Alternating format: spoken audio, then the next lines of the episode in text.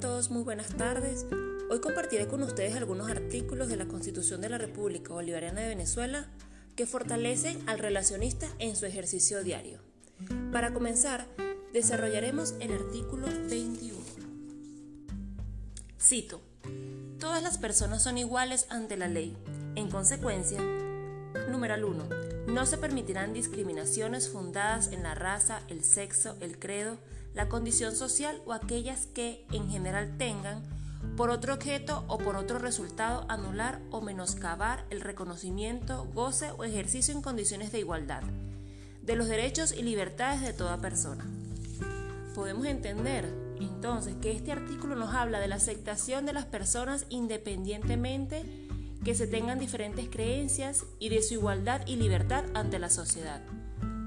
Su relación en nuestra carrera radica en que uno de nuestros deberes como, entes conciliadores y estratégicos es que este precepto se cumpla a cabalidad en la institución u organización. Artículo 57. Toda persona tiene derecho a expresar libremente sus pensamientos, sus ideas u opiniones. De viva voz, por escrito o mediante cualquier otra forma de expresión y de hacer uso para ello de cualquier medio de comunicación y difusión sin que pueda establecerse censura.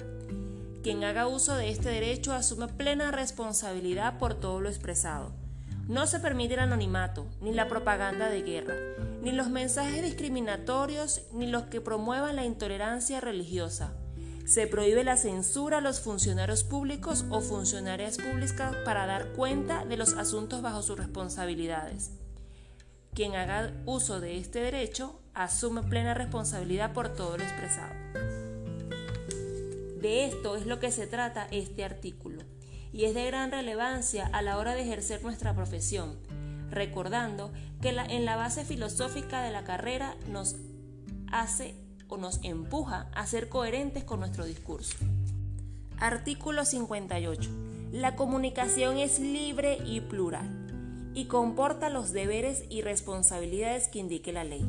Toda persona tiene derecho a la información oportuna, veraz e imparcial, sin censura, de acuerdo con los principios de esta Constitución, así como la réplica y rectificación cuando se ve afectada directamente por informaciones inexactas o agraviantes.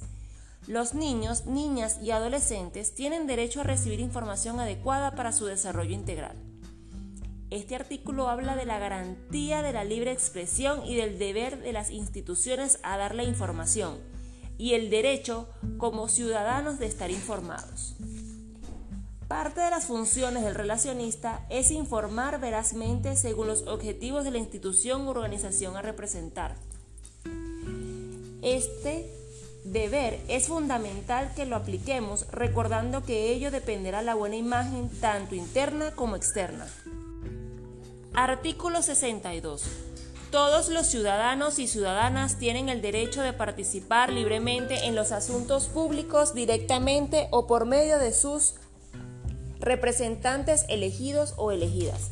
La participación del pueblo en la formación, ejecución y control de la gestión pública es el medio necesario para lograr el protagonismo que garantice su completo desarrollo tanto individual como colectivo.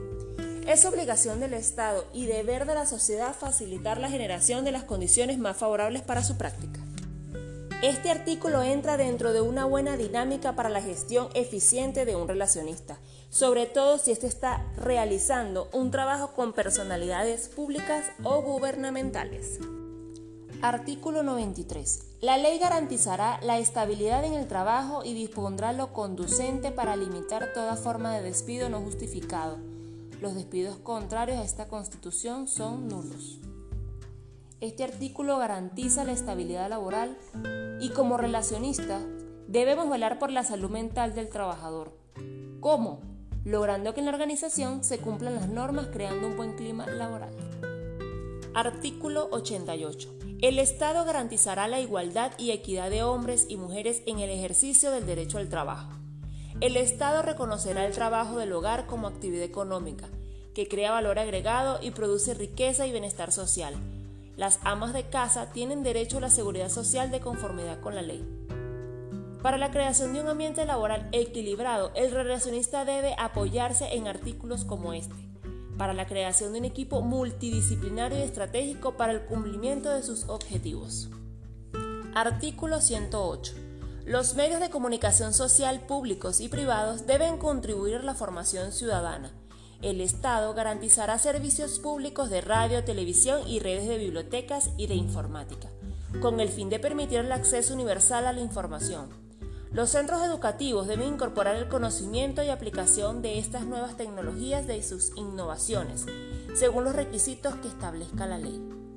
Este es un artículo que es sumamente importante comprenderlo y relacionarlo para nuestra carrera, ya que de aquí parte la base fundamental para poder ejercer estrategias como relacionistas, ya que el Estado garantizando eh, los servicios públicos de radio, televisión y redes, nosotros podemos agarrar estas herramientas para poder proyectar una buena imagen de nuestra organización. Artículo 83. La salud es un derecho social fundamental, obligación del Estado, que lo garantizará como parte del derecho de la vida. El Estado promoverá y desarrollará políticas orientadas a elevar la calidad de vida, el bienestar colectivo y el acceso a los servicios. Todas las personas tienen derecho a la protección de la salud, así como el deber de participar activamente en su promoción y defensa y el de cumplir con las medidas sanitarias y de saneamiento que establezca la ley, de conformidad con los tratados y convenios internacionales suscritos y ratificados por la República. Así como le explica el artículo 83 que el derecho a la salud es fundamental, nosotros, como relacionistas dentro de una organización, debemos tener una comunicación sumamente importante y directa con cada uno de los trabajadores y con las personas que nosotros representamos. De esta manera podemos crear o promocionar momentos o espacios que le brinden al trabajador salud. Recordando que la salud no necesariamente es algo físico, también puede ser emocional.